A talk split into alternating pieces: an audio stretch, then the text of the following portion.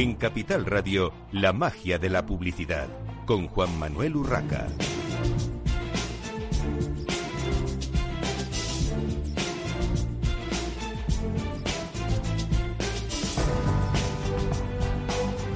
Buenos días, un viernes más a la magia de la publicidad en Capital Radio. Hoy tenemos con nosotros a Mayra Barcellos, responsable de medición de Nielsen Media. Bienvenida, Mayra. Muchas gracias, buenos días. Bueno, y sobre todo bienvenida a los estudios, a la emisora, al estudio de directo de Capital Radio. Por fin de, vuelta eh, físicamente en la emisora.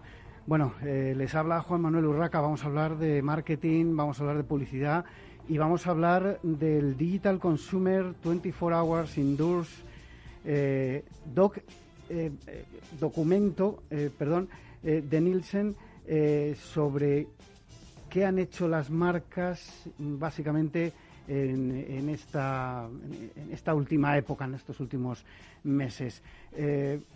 Mayra, más del 70% de las marcas redujeron o eliminaron completamente su publicidad de los medios de mm, comunicación durante estas eh, fechas, eh, digamos, sobre todo durante la fase más dura del confinamiento.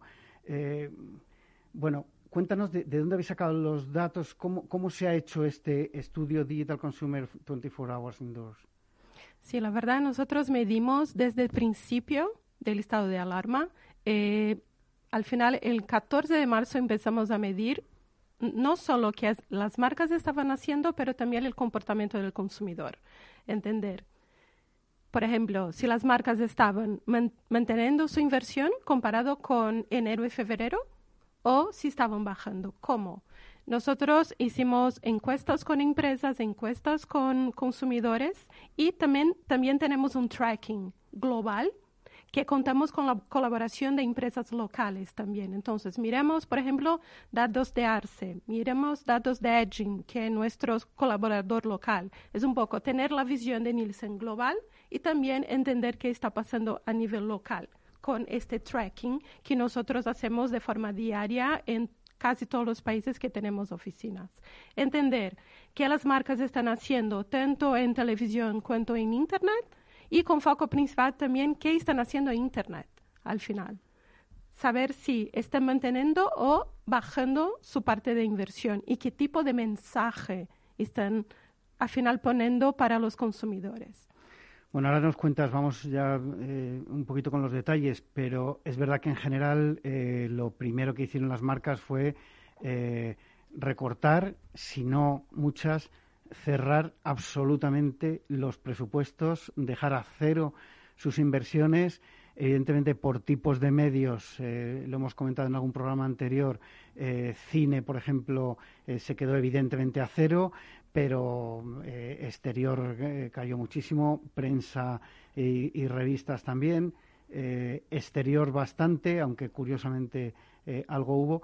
Pero luego ha habido cosas curiosas, ¿no? Como, como televisión, que aunque todos los datos decían que estábamos todos, eh, pues gran parte de ese tiempo de confinamiento eh, viendo la televisión, no se reflejó en ni siquiera en un aumento, o sea, ni siquiera en un mantenimiento de la publicidad. Hubo, hubo caídas en cualquier caso. Eh, pero lo que te quería preguntar, por, por ir concretando, ¿qué tipo de compañías aumentaron su inversión en publicidad y cuáles lo redujeron, porque curiosamente también ha habido eh, quien, bueno, pues sí, quien aprovechó la oportunidad también de estar cerca del consumidor, porque mira, cuando estamos en este momento de crisis, ¿no? Y somos mucho más frágiles, queremos mucho más estar cerca y que las marcas estén mucho más cerca de los consumidores. Y miramos, por ejemplo, eh, tanto finanzas cuanto entretenimiento han crecido en su parte de inversión durante estos meses más duros. ¿no? Miremos, por ejemplo, plataformas de vídeo online, que sabemos un montón de marcas que hay, han crecido un montón. Por ejemplo, hay una plataforma nueva que adentro del mercado español que su expectativa de, de crecimiento sería en 2024 tener, por ejemplo, un 20% de share del mercado. Han conseguido alcanzar en cuatro meses en menos de cuatro meses o que alcanzaría en cuatro años. En cuatro años.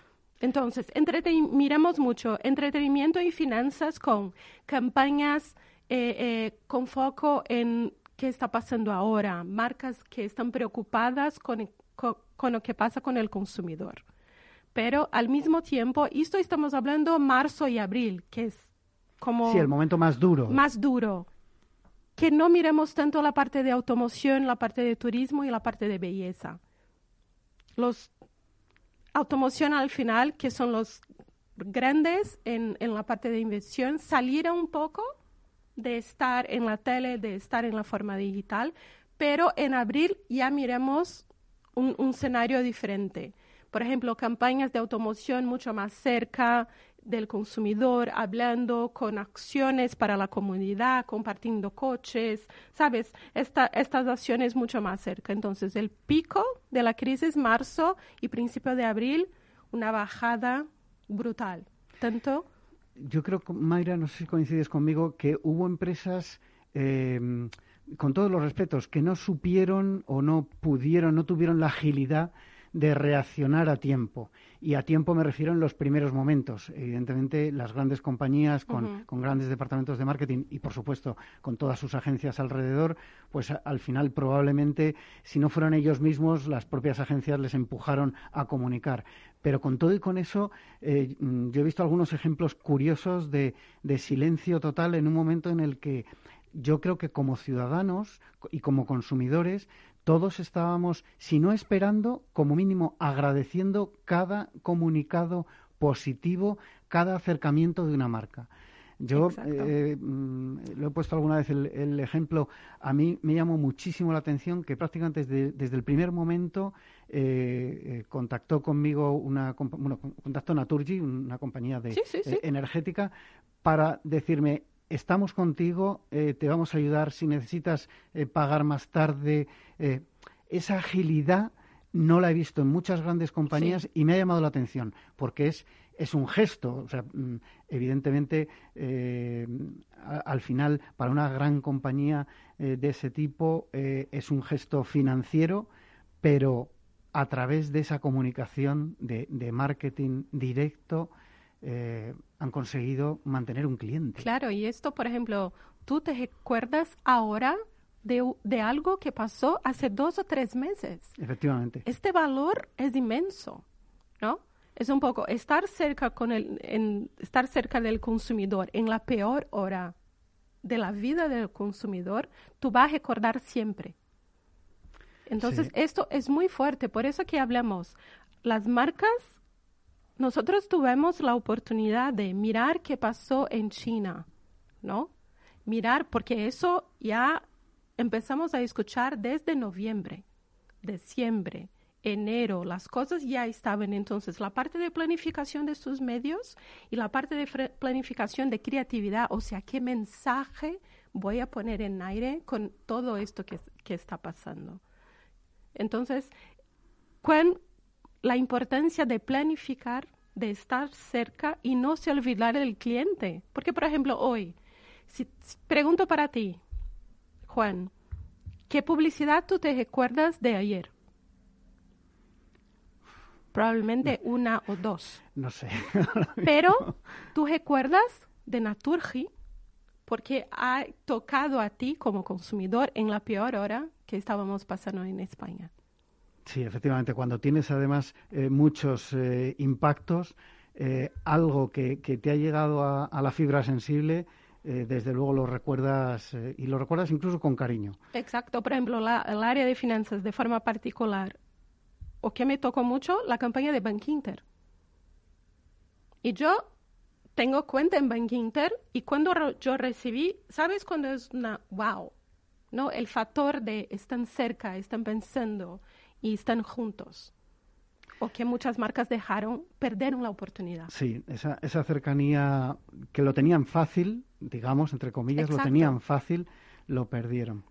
Eh, según el estudio, eh, Mayra, las marcas optaron por cuatro diferentes, digamos, eh, estrategias publicitarias. Cuéntanos un poco, según vuestros datos, cuáles fueron. Vale, que nosotros identificamos marcas de que decidirían no hacer cambios, permanecer con su plan y sin hacer cambios, por ejemplo, con la misma campaña que estaban haciendo en diciembre, por ejemplo.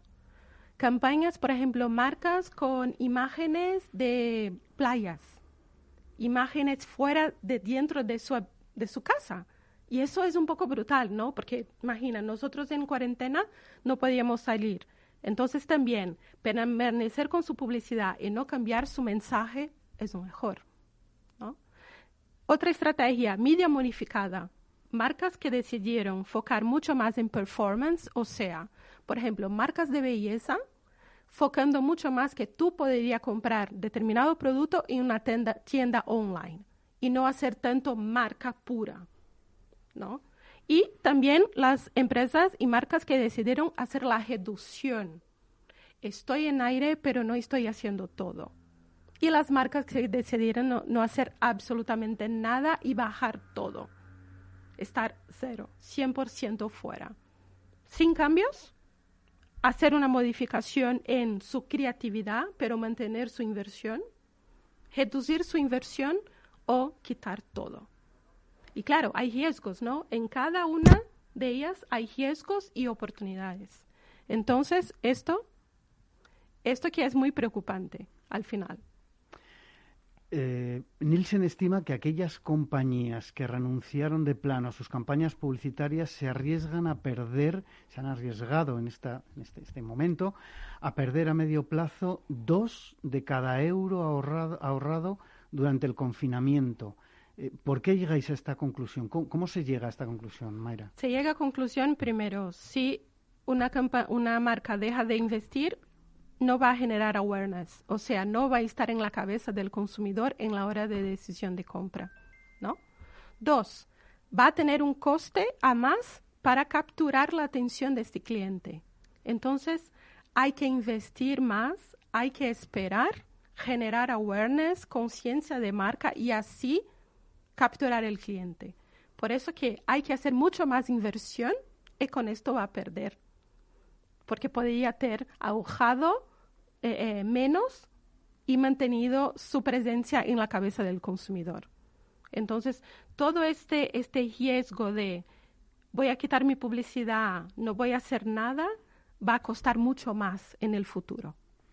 Sí, además teniendo en cuenta eh, que digamos, hemos tenido muchos más impactos porque hemos estado más pendientes, sobre todo de la televisión, pero muchísimo, evidentemente, de, Internet, de los medios online para, para informarnos de la situación, pero al mismo tiempo, eh, sin quererlo, hemos dejado entrar en nuestra casa mucho más impacto publicitario, con lo cual, eh, como tú comentabas, ese recuerdo eh, va a ser más permanente, pero luego también el que no haya hecho nada le va a costar como más a medio a medio plazo. Vamos a ver cómo, cómo acaba todo esto. De todas formas, eh, después del verano volveremos a hablar para que me actualices estos datos porque yo creo que va a ser va a ser No, y vamos a actualizar en septiembre vamos a hacer una nueva ola para entender la desescalada y la nueva realidad será, será importante. Eh, no hemos terminado todavía porque, eh, Mayra, ¿qué ocurre con las compañías que, digamos, que siguieron, eh, como digo yo, a piñón fijo? Siguieron, como decías antes, ¿no? Con sus planes, con sus mismas creatividades, sus planes de marketing, sin... Bueno, puede tener dos, dos variables, ¿no? Que, que, bueno, pues todo sigue igual, veremos cómo lo recibe el consumidor, o, bueno, pues yo sigo haciendo lo mismo y aquí no ha pasado nada. Sí, la verdad creo que las marcas que han seguido con su marcha, ¿no? Cerca estar con, el consumidor, hay dos eh, importantes métricas que deben mirar mucho más. Alcance y frecuencia para garantizar que las ventas ocurren, ocurren en Q3 y Q4 ahora, que es, quiero alcanzar la mayor cantidad de clientes posibles de forma efectiva y mantener frecuencia. ¿no? Para no se olvidar. Pero si estamos pensando en próximo año, tenemos que entender la conciencia de marca que tienen los consumidores. Entonces, hay que mirar alcance, frecuencia y resonancia. ¿Qué está pasando con la cabeza? Y construir esto de nuevo para garantizar la memoria del consumidor en 2021 y medir siempre. Última pregunta, Mayra. ¿Qué deben hacer las marcas en estos momentos? Mm, ¿Cuál es vuestra visión de lo que deberían hacer? Sabemos que es, que es muy complicado, pero ¿cuál es vuestra visión? Primera cosa, entender el comportamiento del consumidor.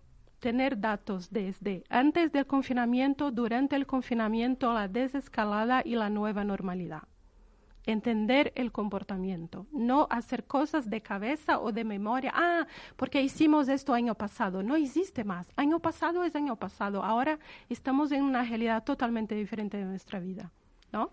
Mantener su inversión, mismo que sea con cambios de creatividad, cambios de inversión y medir. Si tú haces campaña de marketing y no mide, tú estás conduciendo un coche de ojos cerrados. Esto es la realidad.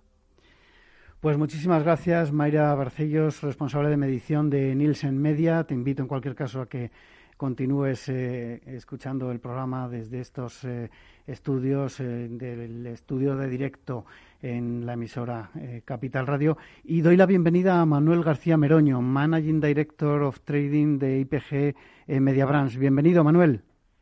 Buenos días, Juan Manuel. ¿Qué tal? ¿Cómo estamos? Bien, bien, te escuchamos bien, así que vamos a hablar, eh, Manuel, de ese mercado publicitario mundial que según vuestros datos, según eh, IPG Media Brands, eh, se recuperará en 2021. Eh, de momento, en lo que queda de 2020, eh, ¿cómo, ¿cómo, se comportará la inversión eh, publicitaria? Porque depende de, las marcas o de los directores de marketing con los que hables, hay, hay diferentes visiones de, de esto. Cuéntanos un poco vuestra forma de ver esta, esta salida. Pues, hombre, está claro que la recesión económica provocada por, por esta pandemia, lo primero que ha hecho es traer unos efectos eh, negativos del punto de vista del PIB. El Fondo Monetario Internacional, como bien sabéis, establece una caída para este año a nivel mundial de entre el 5 y el 12%. Eso, lógicamente, tiene su reflejo en la inversión total publicitaria, tanto medios soft como on, en los que nosotros estamos estimando una caída desde IPG Mediabran a nivel mundial del 7,2%. Eso implicaría una pérdida de 42.000 millones de dólares a nivel mundial, eh, pasando de unos 582.000 millones de dólares a unos 540.000. Si luego habláramos por medios, por lo de me estabas preguntando, decirte que los medios soft, que estamos hablando de la televisión, prensa, radio, exterior y cine, estimamos a nivel mundial un cierre con una caída de en torno al 16%. La televisión sufre tanto la debilidad de la demanda como la cancelación de los dos grandes eventos, que tanto los Juegos Olímpicos como la Eurocopa, eso afecta de forma muy importante, estaríamos de una caída en torno al 12% en el caso de la televisión. Los medios impresos caerían en torno al 30%, la radio un 15% y exterior y cine, por razones obvias, son los que más van a sufrir a nivel mundial, principalmente por las dramáticas caídas generadas por el desplome del tráfico y del, eh, y del tránsito de las personas. El hecho del confinamiento hace que la gente no esté en la calle y, en consecuencia, las marcas no consumen, o sea, no invierten en exterior. Y el cine, pues obviamente, están cerrados, ya han estado cerrados durante el confinamiento, la caída que estimamos es en torno al 40%. Por el otro lado, el medio digital sí que esperamos que se comporte bastante mejor, eh, Juan Manuel, y esperamos un crecimiento prácticamente flat, crecimiento del más un por ciento, destacando especialmente el vídeo y el social media, que al final son el auténtico motor del medio digital actualmente, es todos los formatos de vídeo y medio social eh, con crecimientos en torno al 8%, display, que ya venía antes del COVID sufriendo de forma importante, va a decrecer en torno al 11%, y search, que aun siendo todavía el formato de más peso, que mueve cerca del 50%, pues va a decrecer en torno al 1%. Pero vamos, en definitiva sí que esperamos que el medio digital tenga un mejor comportamiento, en primer lugar por el aumento del consumo, ¿vale? La gente que ha estado confinada ha consumido más el medio digital, pero claro, eso no solo es suficiente, porque la televisión también ha sufrido y ha experimentado un crecimiento espectacular en el consumo y no se ha visto reflejado en inversión. Hay otros factores como la aceleración del comercio electrónico, y es que la gente está cambiando los usos y hábitos de consumo. Y por otro lado, lógicamente, un impulso de todas estas herramientas de marketing orientadas a conversión y venta. Entonces, ese es un poco el escenario, la previsión que tenemos de cierre de año. Respecto al comportamiento de lo que nos queda, lógicamente somos optimistas y pensamos que podría estar en flat crecimientos mínimos a nivel mundial para llegar a esos datos globales de cierre de año que te he contado. Todos estos datos que nos has contado, Manuel, eh, estábamos hablando de nivel mundial, datos eh, globales. correcto. Eh, cuéntanos un poco, te voy a pedir brevedad porque en dos minutos tenemos que hacer una pequeña pausa para la publicidad, pero no cuelgues porque luego seguimos. datos de España, ¿cómo, cómo se va a comportar? Pues y un poco lo mismo, tanto en medios off como on. Claro que sí. Pues mira, eh, el impacto del COVID en España pues ha sido devastador, más que proporcional al resto del mundo y somos todos conscientes. De hecho, el FMI eh, apenas hace unos días ha cambiado la previsión del PIB de un menos 8 a un menos 12,8 y el Banco de España está moviendo entre caídas entre el 9,5 y el 12%. Eso, llevado a la inversión total publicidad, pues eh, nosotros de IPG Media Brands desde España hemos estimado una caída en torno al 15-17% total medios. Y eso con la incertidumbre de qué pasará en el Q4. Estamos pensando, previendo un Q4 que puede estar en torno al menos 5 más 5, un entorno flat, vamos a pensar, pero que si todo fuera bien se comportaría de esta forma, pero en el momento que hubiera cualquier tipo de noticia negativa en relación a nuevo confinamiento, nos podríamos ir a caídas superiores al 20%. Pero a día de hoy, entre el 15 y el 17%, lo que implicaría irnos a un mercado de 5.000 millones de euros, con lo que habríamos perdido lo ganado en los últimos tres años. Llevado a medios off, la televisión va a decrecer en torno al 18%, igual que ocurre en el mundo, hay una debilidad de la demanda y sobre todo el efecto de la Eurocopa, el hecho de que pase el año que viene ayudará, pero este año ha penalizado. La prensa caerá en torno al 30-35%, la radio se moverá en torno al 23, una caída del 23%, out of home exterior, que igual que ocurre a nivel mundial, ha habido una dramática caída del tráfico del tránsito de más del 80% según el informe de movilidad de Google. Estimamos que va a caer un 40%, y el cine caídas en torno al 50%. Manuel, eh, tenemos que hacer eh, pequeña pausa para la publicidad y enseguida continuamos con eh, Manuel García Meroño de IPG Media Brands.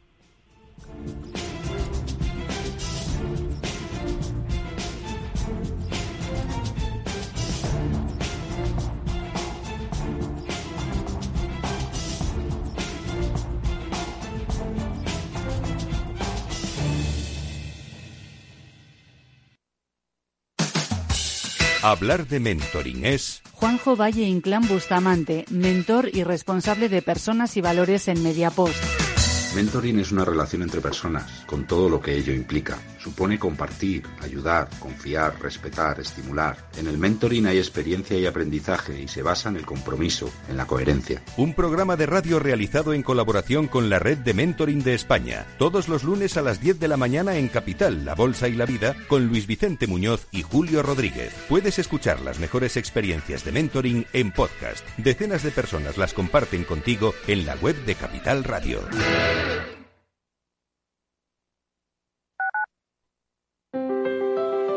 Si te gusta la cocina gallega de siempre, en el Mesón Gallego 1 y el Mesón Gallego 2 encontrarás los mejores pescados y mariscos de las costas junto a recetas de la Galicia interior, además de las carnes de Sanabria y los mejores embutidos de Zamora y nuestra terraza. Te esperamos en la calle Muller 35, teléfono 91 579 3623 y en la Plaza de la Remonta 13, teléfono 91 579 0769. Una recomendación del programa gastronómico Mesa y Descanso.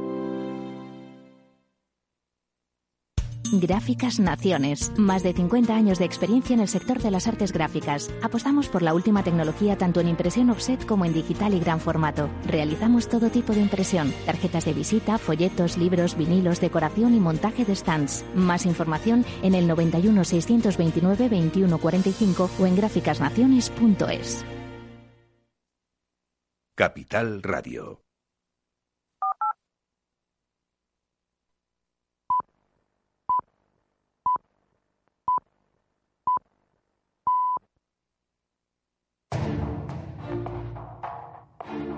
La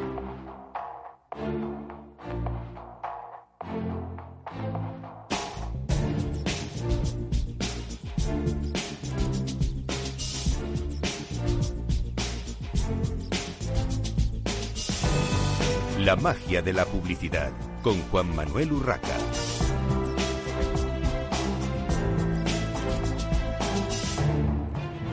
Continuamos en esta mañana de viernes en la magia de la publicidad en Capital Radio. Les habla Juan Manuel Urraca. Estamos eh, al teléfono con Manuel García Meroño, Managing Director of Trading de IPG Media Brands. Eh, Manuel, eh, antes de la publicidad estabas eh, comentando bueno, las previsiones eh, de inversión de publicidad en el mercado español. me gustaría que comentases también más en profundidad quizá cómo va a evolucionar la publicidad en televisión en cuanto, digamos, a, a, ocupación y en cuanto a precios, porque ha habido una pequeña polémica en este último mes y medio sobre qué va a pasar con, con los precios. La presión publicitaria, eh, digamos, como digo yo siempre, a golpe de GRP, está aumentando pero bueno, eh, de aquella manera, ¿no? Como dicen en Cataluña. Eh, ¿qué, va a pasar con esto? Bueno, las tres variables que, que, determinan la facturación de una cadena de televisión, sabemos que es por un lado el consumo, por otro es la ocupación y por otro lado es el precio. Entonces, las tres están interrelacionadas para determinar qué va a pasar con el precio y también saber qué va a ocurrir con las otras dos. El consumo, sí que somos conscientes que durante el confinamiento eh, se ha disparado de forma espectacular y ha habido momentos en abril que ha llegado a picos de crecer del 40% versus el año anterior.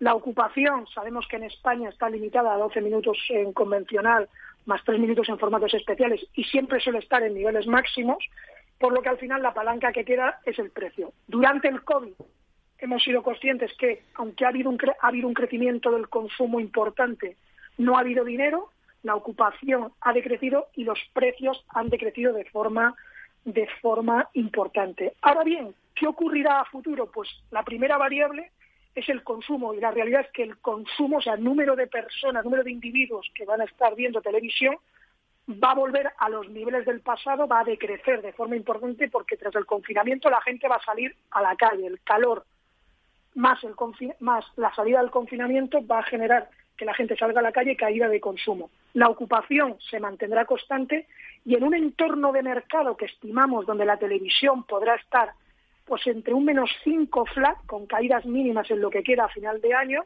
el precio debería comportarse de forma muy parecida al año pasado. Dependerá luego eh, negociación a negociación, pero como regla general podríamos decir que el precio se comportará de forma muy, muy parecida en lo que queda de año. Insisto, siendo, siendo conscientes de que, el de que el consumo se va a caer, la ocupación se mantendrá constante y la inversión en televisión podrá oscilar entre ese menos 5 y más 5. Eh, te voy a pedir, mm, digamos, eh, el mismo análisis para la publicidad digital. Eh, Manuel, brevemente, porque nos estamos comiendo un poco el, tiempo. Cuéntame. muy brevemente el, medio digital sí que pensamos que se va a comportar mejor que los demás, entonces consideramos que va a caer en torno al 6%, vídeo y social eh, prácticamente harán flat y será display y search el decrecerán, display en torno al 15% y search en torno al 8%. Respecto al precio, igualmente, o sea, el consumo del medio digital eh, también ha crecido de forma espectacular, lo que ocurre es que no hay problema de ocupación, a diferencia de la televisión, la ocupación en el caso del mundo digital es limitada. Entonces, respecto al tema del precio, sí que consideramos que habrá un crecimiento mínimo en vídeo y en social, mientras que en display y en, display en search decrecerá. Hablando ya para casi terminar de la recuperación, esa eh, esperada recuperación eh, de la inversión publicitaria de cara a 2021, ¿cómo creéis que se comportará? Y aquí te voy a pedir dos, dos análisis distintos. Por un lado, lógicamente, eh, las previsiones que tenéis para el mercado español y por otro lado, a nivel mundial, ¿qué diferencias va a haber? Porque, claro, estamos en plena todavía eh, crisis en cuanto a la parte económica y evidentemente la inversión publicitaria, pero no es lo mismo lo que ha pasado en los mercados asiáticos eh, por su momento en el que están de la crisis, lo que está pasando todavía en Europa que además aquí podríamos hacer 10 análisis o, o, 15 distintos, evidentemente, pero bueno, por resumir un poco, y eh, que a mí me preocupa muchísimo el mercado latinoamericano, pues sobre todo para muchas empresas españolas que, que, se van a dar un, batacazo allí eh, impresionante, porque si aquí ha afectado la economía, en alguno de aquellos países no sé qué no sé qué va a pasar, sé que está pasando por algunos datos que tengo, pero, pero puede ser tremendo. Un análisis eh, rápido, Manuel, muchas gracias. Pues, a ver, a nivel España, estaríamos hablando que con la recuperación económica que estimamos de crecimiento de la economía, más aparte la aparición de los eventos deportivos, Olimpiadas y Eurocopa que estaban previstos este año y pasarán para el año que viene, estimamos que crecerá en torno al 9%. Los medios soft crecerán en torno al 7%, el medio digital crecerá en torno al 12%. Respecto a la reflexión eh, del mercado internacional que hablabas, igualmente se recuperará de forma importante, estimamos a nivel mundial un 6,1. Si nos vamos por zonas, pues sí que, por ejemplo, en el caso de Latinoamérica, y lo mencionabas, cuando este año está sufriendo de forma importante, cayendo un 10%, estimamos para el año que viene un 6,7. O sea, al fin y al cabo, estamos ante una crisis con efecto V. También es verdad que el año que viene no seremos capaces de recuperar todo lo que se ha caído este año, que necesitaremos tres años para poder recuperarlo, pero en mercados como, por ejemplo, EMEA, también EMEA, que quedará un 10%, pensamos que el año que viene crecerá un 7,1 o un mercado americano estadounidense donde este año que crece en torno al menos 4 menos 5%, el año que viene crecerá por encima del 5%. Cuando hablas de, estos crecimientos, lo digo por, por aclararlo también a la audiencia, entendemos que es respecto a este año, no respecto a, las cifras de las que veníamos, para porque eh, estas cifras a veces pueden eh, engañar un poco. No, no eh, a propósito, me refiero que cuando se habla de una subida de 5% no es respecto a 2019, estamos hablando respecto a cómo quede la foto de 2020. que tampoco somos capaces de, asegurarlo nadie. Evidentemente vosotros tenéis muchos, muchos datos, pero, pero al fin y al cabo, como estamos diciendo aquí, como nos está contando Manuel, Manuel García Meroño, manager, manager Managing Director de, eh, de IPG Media Branch, es eh, de trading de, IPG Media Branch, es, es previsión, previsión pura y dura eh, en, el más amplio sentido.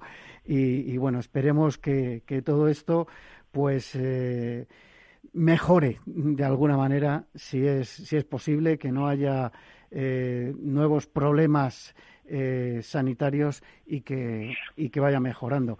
Eh, no sé si quieres eh, alguna conclusión final breve, Manuel. Mira, simplemente en relación a, la crisis del consumo, sí que decir que desde el punto de vista publicitario, yo creo que va a tener dos efectos importantes. Y es, por un lado, va a potenciar la transformación digital. Es decir, estamos viviendo unos cambios en el hábito de consumo, tanto en el caso del retail, restauración, delivery, que al final lo que va a hacer es que aquellas empresas que hayan hecho los deberes desde el punto de vista de la transformación digital, ganarán cuota y estarán muy bien posicionadas. Aquellas que no lo hayan hecho no, no tendrán eh, mm, más narices que eh, desarrollar dicha transformación. Todo esto va a implicar una eh, favorecerá la inversión en el medio digital, sobre todo en primer lugar por el crecimiento del consumo y luego lógicamente porque cada vez más vamos a estrategias focalizadas a conversión, a performance, respuesta directa y unido todo ello al crecimiento del e-commerce. Yo creo que estos son temas importantes, es decir, la crisis del consumo y los hábitos de consumo va a generar o va a acelerar toda esta transformación digital que ya anunciantes, agencias y medios estamos haciendo y que aquellos que no lo hayan hecho eh, deben hacerlo porque si no sufrirán mucho. Pues muchísimas gracias, Manuel eh, García Meroño, manager, Managing Director of Trading de IPG Media Brands. Nosotros continuamos en esta mañana de viernes en la magia de la publicidad en Capital Radio, ahora hablando con Pedro Oliva, director de marketing de Caramelos Fiesta. Bienvenido eh, para endulzarnos esta mañana, Pedro. Muchas gracias, buenos días. Bueno, eh, hace falta eh, que se nos endulce porque tal como está la economía, no sé si vendéis muchos caramelos o no, pero hace, falta en cualquier caso. Bueno, eh, una empresa con gran tradición. Pedro, cuéntanos brevemente la historia de la empresa y esos inicios en España, porque para quien no lo sepa, no es española, sus orígenes no son en, en, España, y cómo ha evolucionado en el mercado español la, la compañía. Bueno, muchas gracias lo primero por invitarme. Eh, bueno, pues los orígenes de fiesta, como bien has dicho, se remontan a la fundación eh, de Ponce Candy Industries en Puerto Rico. Allí nace lo que es la marca Fiesta eh, a principios de los años 40. ¿Vale? Pero no es hasta 1950 cuando se crea la marca Fiesta y se desarrolla el primer caramelo con palo relleno de chicle, que no tomará el nombre de Koyak. para los que no lo sepan, fue una serie televisiva de 1975 con un detective que consumía este producto constantemente, ¿no? Y fue aquí el fundador de la compañía quien tuvo la gran idea de registrar la marca Koyak y ponérsela a nuestro caramelo con palos relleno de chicle que hoy tiene tanta fama no solamente en España, sino también en, Europa. Un acierto tremendo. Vosotros sois muy jóvenes y no lo, no, lo visteis en directo, pero yo sí, Y, era, vamos, el gran éxito de la ah, época. Con Telisa Balas, ¿no? Evidentemente, evidentemente, la serie y los, y los caramelos. Exacto, exacto. Entonces, bueno, también la tradición, porque el ADN de fiesta siempre ha sido un ADN muy innovador y, anticiparse ¿no? a, las tendencias. En 1968 aparecen las piruletas, que toman este nombre eh, también debido a que en fiesta, bueno, pues en Latinoamérica se llamaban paletas, pero un amigo del fundador eh, por el pirulí de Cuba, mezcló paleta y pirulé y le puso piruleta, ¿no? Que hoy es el nuestro gran icono, el de la piruleta de corazón, ¿no? Que luego le pusimos esa forma, porque en principio era redonda.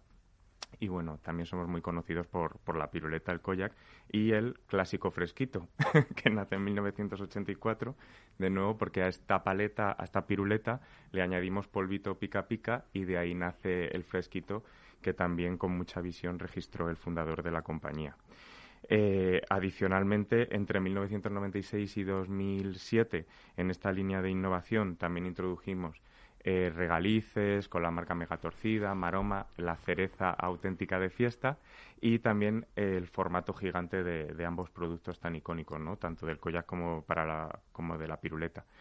Y bueno, eh, desde hace más de 10 años también venimos trabajando en todo el tema de alérgenos, porque para nosotros es muy importante también pues, llevar estos momentos dulces a todos los niños. De hecho, hoy en día en los coles eh, los profesores recomiendan llevar la piruleta de fiesta porque no tiene alérgenos, ¿no? Y sabemos de la preocupación. Y ya en 2016 eh, nos compra el grupo Colombina, que es un grupo multinacional eh, que tiene presencia en Latinoamérica y en, Estados Unidos y en la región EMEA. Y bueno, pues ellos tienen más de 90 años de historia fabricando y comercializando alimentos, no solamente eh, caramelos, sino que tienen galleterías, salsas, eh, un poco son multicategoría, ¿no? Y, y, bueno, pertenecemos a este grupo desde el año 2016. Emplea actualmente a más de 9.500 personas en todo el mundo y bueno, pues estamos la verdad que muy contentos. Pedro, eh, recientemente habéis lanzado la campaña eh, Le ponemos corazón. Cuéntanos un poco en qué consiste y, qué objetivos tiene esa campaña. Sí, bueno, pues como sabes, todos lo hemos pasado bastante, bastante mal.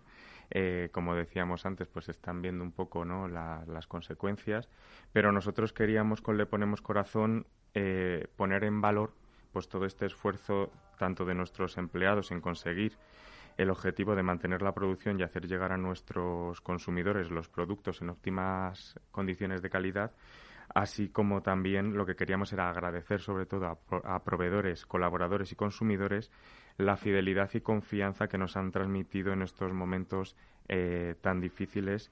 Además, de, bueno, pues con este producto tan icónico como es la piruleta y que todos nos sentimos identificados, pues llevar un poquito más, ¿no?, el corazón a las personas que lo han pasado mal. Eh, Pedro, estaba comentando antes con Mayra la reacción de las diferentes eh, marcas y compañías eh, la reacción de, desde sus departamentos de, marketing y comunicación, sobre todo eh, en estos momentos de, la crisis y sobre todo en lo que fueron los, primeros momentos. ¿Vosotros hicisteis alguna, algún tipo de comunicación, alguna campaña desde el primer momento para estar cerca del, consumidor? Porque estábamos analizando antes bueno, pues las diferentes aproximaciones de, los diferentes tipos de, compañías, también algunas, evidentemente, los, los cines poco podían comunicar porque no estaban, eh, no estaban operativos, pero otras marcas, eh, bueno, pues se quedaron un poco fuera de juego. ¿Qué, hizo Fiesta en este caso? Pues mira, nosotros desde el primer momento, como llevamos casi tres años ya desarrollando tanto el e-commerce como todo el tema de redes sociales en digital, que lo desarrollamos internamente en, en cuanto vimos que la situación se estaba complicando en el tema de medios, eh, activamos una campaña que se llama, se llamaba, ha durado casi cuatro meses, con el hashtag Fiesta en Casa, donde propusimos acertijos, eh, distintas activaciones para entretener a todos los, todos los miembros de la familia porque lo que queríamos era, bueno, pues con nuestros productos y con nuestras marcas llegar a todos los rincones de todos los hogares. Con estas activaciones que hacíamos, hicimos muchos sorteos también para entretener, eh, directos en Instagram y la verdad que, que, la gente ha respondido muy bien porque no solamente hemos tenido un buen engagement a la hora de, todas estas acciones, sino que la base de datos también por la situación, ¿no? Eh, nos ha subido en el torno ahora, en torno estaremos ahora en unos 120.000 usuarios registrados entre las tres redes que tocamos, que son Instagram, Facebook y, Twitter. Yo recuerdo haber visto la campaña y me pareció muy oportuna por por, por eh, cálida, por, por algo de, proximidad, ¿no? Que, que, muchas veces hablábamos de los impactos, no un impacto publicitario puro y duro, de, venta pura, sino algo también que, al final te engancha y al final vas a consumir. Eh, y, bendito consumo de, dulce, pero eh, que, se acerque de una manera más natural al, al consumidor. Eh, Pedro, ¿qué mix de medios tiene Fiesta a la hora de planificar las campañas? Pues nosotros solemos hacer un, mix de medios entre digital, sobre todo redes sociales, como comentaba antes, aunque también somos muy fuertes en el e-commerce. Eh, en e-commerce nosotros empezamos a desarrollar la, tienda online, tienda.fiesta.es, donde puedes encontrar todos los productos de fiesta. Eh, y potenciamos mucho con, ads, con social ads, con inversión en, en medios eh, digitales, lo que es el dar a conocer la, tienda online. Además, también trabajamos por la categoría eh, el tema de partnerships y eventos. ¿no? Entonces, desde hace más de cuatro años estamos con la Fundación El Real Madrid, donde a los niños pues les damos eh, no solamente caramelos, sino que hacemos actividades con las escuelas sociodeportivas de la Fundación y les hacemos distintas actividades para entretenerles.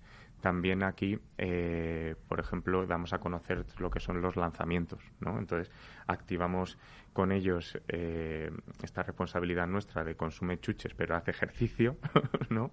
Pero también les damos a conocer los nuevos productos. Adicionalmente, estamos también muy metidos en el tema del gaming y patrocinamos desde hace dos años la Madrid Games Week, cuando se la trajeron a Madrid y somos los patrocinadores oficiales desde hace dos años.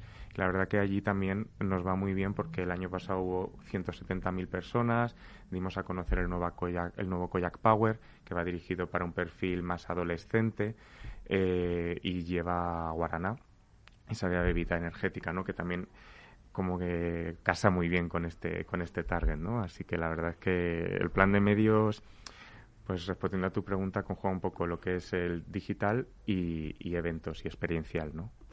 En cuanto a redes sociales, que ya has comentado algunas, eh, ¿cuáles utilizáis y sobre todo cómo las utilizáis? ¿Y estáis utilizando también influencers, que es, eh, digamos, el, el, elemento de moda en, el, en el marketing? Sí. Nosotros empezamos a utilizar influencers cuando entramos dentro del Grupo Colombina en el año 2016 porque hicimos un gran evento y invitamos a distintos influencers pues del mundo del baile, del mundo humorístico, pero es verdad que cada vez nos hemos alejado un poco de lo que son los grandes influencers y utilizamos quizás más microinfluencers o directamente nosotros somos el altavoz de la acción que hacemos porque tenemos, ya te digo, más de 120.000 usuarios entre las tres bases de datos y al final con un paid o social ads pues logramos amplificar ¿no? el mensaje. Pero realmente influencers influencers ahora no estamos utilizando porque también pues un poco nos aprovechamos, ¿no? por decirlo de alguna manera, de esos eventos que patrocinamos y eso también te amplifica con las redes sociales de a su vez de, esos eh, da bastante visibilidad. Efectivamente. Claro. En cualquier caso, lo que has comentado de los microinfluencers es una tendencia que estoy viendo eh, que en el programa ha salido más, más veces porque yo creo que, que, va a ir en aumento, va a ir en aumento.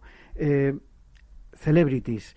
Eh, yo siempre separo lo que es influencer, digamos, puro, el que tiene un blog o, en Instagram o en cualquier otra red social eh, bueno, pues tiene cierta visibilidad, eh, sea real o no, que esto, bueno, sería motivo de otro programa, porque yo también siempre comento esto, ¿no? Que no todos los influencers tienen los seguidores que, dicen tener, eh, pero las celebrities es otra cosa. ¿Habéis utilizado celebrities para algún tipo de, promoción o en algún evento? Celebrities también utilizamos en el año 2016 en este gran en este gran evento eh, que vino, por ejemplo, eh, eh, perdona, ahora no recuerdo, no está Mara Falcó, es, su hermana, que vino al, al, evento, en ese momento estaba saliendo con un tenista, entonces pues tuvo mucha repercusión lo que fue la acción, pero realmente tuvo repercusión más por la celebrity hacia la celebrity que hacia la marca, ¿no? Entonces ahora también tratamos siempre de hacer cosas con celebrities que no vayan a un poco ocupar más sí, canibalizar, a canibalizar efectivamente eh, eh, la comunicación, la comunicación más que la marca no entonces como también tenemos unas marcas que son muy reconocidas y muy queridas en, en España, muchas veces una piruleta actúa como una celebrity, ¿no? Desde la humildad, pero es verdad que, que puede llegar a... A ver, el reconocimiento de marca y de producto en estos eh, tres casos que, hemos hablado de, vuestros tres productos, digamos, estrella, eh, es evidente, ¿no? Exacto. Eh, ¿Qué estáis haciendo en televisión, Pedro? Pues mira, en televisión de momento no estamos, porque, bueno, desde que hicimos la campaña... Pero habéis estado, sí, eso es bueno, lo que sí, hace, ¿Qué, ha pasado con la presencia en televisión? 30 años, hace 30 años, porque eh, fue la campaña con Torrebruno, de si tienes mil, mil pesetas tienes mil piruletas, ¿no? Que fue una campaña muy notoria, pero la verdad es que luego hemos hecho eh, pues algunas participaciones más pequeñas. Eh, últimamente, pues con la revista Clam hacemos un sampling de producto y aparecemos en el spot en la cadena junto con la revista, ¿no? Pero son pequeñas colaboraciones. Tele como tal desde la marca eh, llevamos sin hacer por lo menos 10 años cuando lanzamos los regalices envueltos. ¿no? que ahora otra vez se están poniendo de moda por todo el tema del envasado individual y hemos lanzado otros tres productos nuevos. Pero realmente lo estamos haciendo, ahora lo hemos dado a conocer el producto nuevo envasado de, de regaliz individual desde la revista Clan y con comunicación desde la propia cadena. Bueno, me dicen por WhatsApp que la persona de la que estabas hablando era Ana Boyer. Exacto. Que además, se ha casado con el tenista y tiene un hijo. De acuerdo. Tenemos, oyentes que nos actualizan la, información. Es importante. Se agradece. Se agradece. De acuerdo. Bueno, una, última pregunta respecto a lo de la televisión, porque muchas veces eh, parece que televisión es lo fácil, eh, si se tiene suficiente, eh, digamos, capital para, para invertir, pero ¿es rentable la televisión? Quizá Fiesta mm, abandonó, mm, digamos, el medio por rentabilidad. A ver, depende del objetivo. Evidentemente, si tienes un objetivo a largo plazo en el cual quieres tener una inversión inmediata, es cierto que en esta compañía, en esta categoría, perdón, es complicado. Eh, cuando te mueves en productos más masivos, de gran penetración en hogares, etcétera, sí es verdad que, la rentabilidad la, recuperas más en el corto plazo. Pero sobre todo aquí es un trabajo de notoriedad, como tenemos que verlo, ¿no? En algún lanzamiento, en algún apoyo de comunicación a un nuevo posicionamiento que se entere el consumidor. El año pasado lanzamos un nuevo posicionamiento de si quieres un momento top, métele fiesta, que transforma los momentos cotidianos en momentos extraordinarios y lo que hicimos fue cuatro creatividades para online porque era donde sabíamos que íbamos a tener más alcance y donde está consumiendo nuestro target el medio, ¿no? Que va a adolescentes. Entonces la, la televisión de momento si no es para notoriedad en el corto plazo rentable entre comillas. Pedro, una última pregunta, se nos acaba el tiempo y, te, pido brevedad. ¿Cómo se ha vivido desde dentro de la compañía esta situación? Porque eh, quien tiene una fábrica no es lo mismo que una oficina, evidentemente, de servicios y al final, eh, pues, eh, y más en el sector de alimentación, donde os englobo de alguna manera, habéis seguido produciendo. ¿cómo se ha vivido esto? Pues al principio con mucha incertidumbre porque sobre todo en el caso, como has dicho, ¿no? de tener una fábrica, ser una compañía con muchos años de trayectoria, pues todos me imagino que como el resto de empresas ha sido con mucha incertidumbre.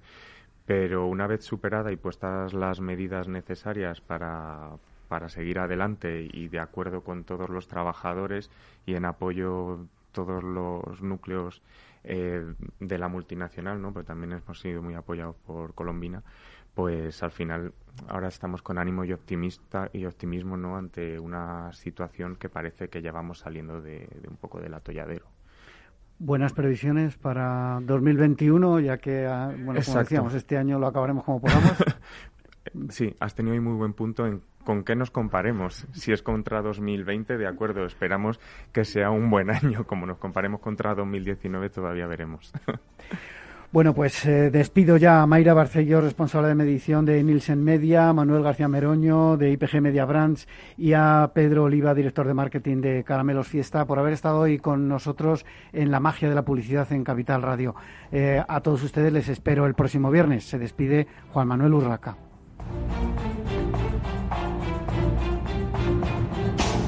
En Capital Radio, la magia de la publicidad, con Juan Manuel Urraca.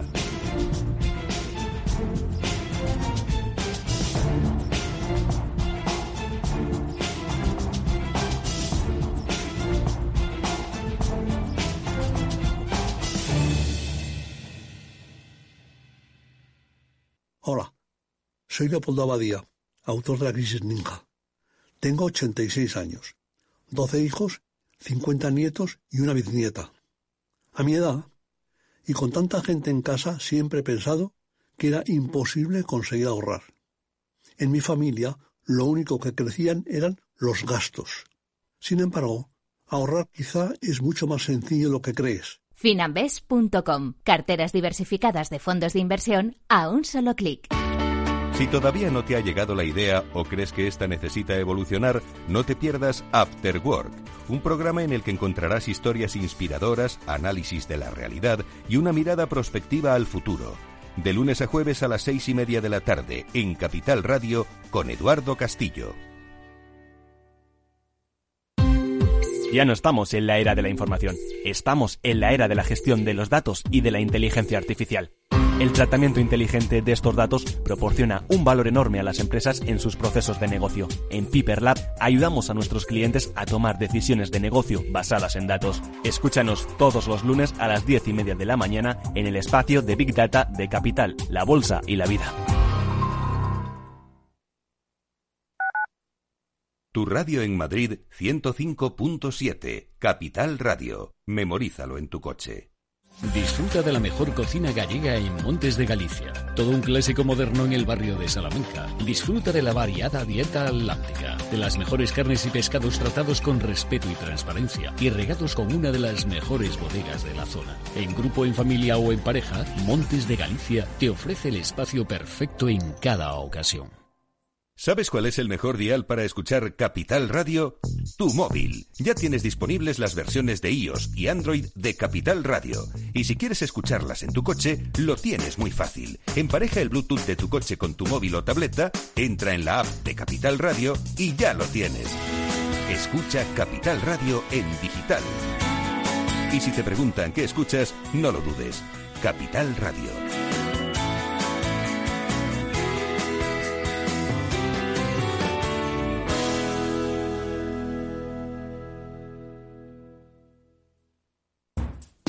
¿Qué le diría Cervantes al presidente del gobierno o Voltaire a la oposición? Descúbrelo junto a toda la actualidad cultural en el Marca Páginas, en Capital Radio, los viernes a partir de las 8 de la tarde. El Marca Páginas, con David Felipe Arranz, porque la cultura también puede ser divertida.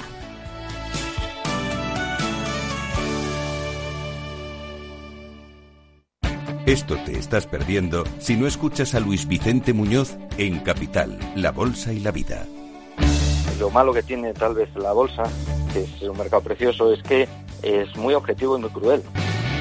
No te confundas. Capital, La Bolsa y la Vida con Luis Vicente Muñoz, el original.